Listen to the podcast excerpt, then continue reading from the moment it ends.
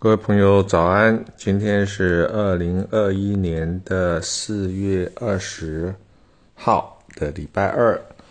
我们要谈的是秋千，我的第二本书里面一篇新诗，它叫做《送一本诗集》啊。那我就假设呢，我写了一本诗的诗集呢，送给不同行业、不同职业的人。那因为他们都有。不一样的啊，这种眼光啊，跟他的专业，所以我就把他们啊这些有趣的想法呢写在一起，就成了这首诗。那我来念一下：我送妇产科大夫一本诗集，他看着看着，手拍拍他的屁股，诗集呀，哇一声哭了出来。这妇产科大大夫啊，笑着说：“嗯，这婴儿很健康。”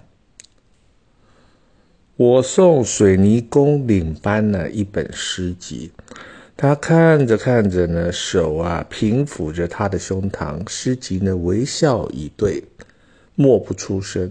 这领班笑着说：“啊，这片墙啊，很平整啊。”我送卖西瓜的老板呢一本诗集，他看着看着，手敲了敲的声啊，那还有一个清脆“扣扣扣”的声音。诗集内啊，它的内容扎实，回音清脆响亮。老板赞赏这颗西瓜果肉包甜呐。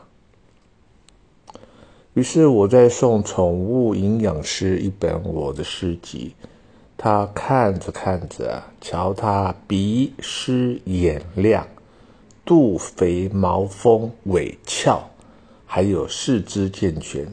那营养师说：“嗯，它是一只顽皮、聪明、健康的狗啊。”我呢，再把诗集送给一位想要跳水致敬的妇人。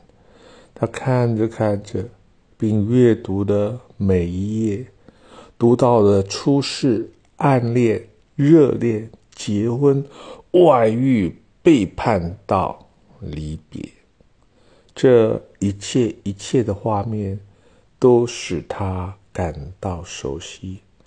原来世上和他有相同遭遇的人，多如过江之鲫。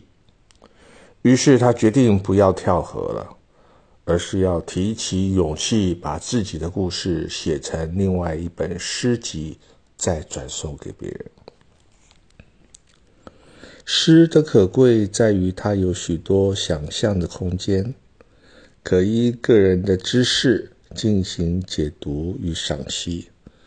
而这位妇人到了最后决定不要跳河，是因为他发现。这个世界上有人理解他、了解他，而他就能够释怀了，并能够积极的找出活下去的意义。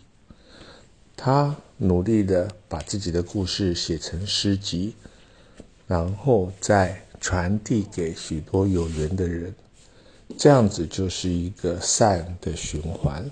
好，我们今天就讲到这边，谢谢您的聆听。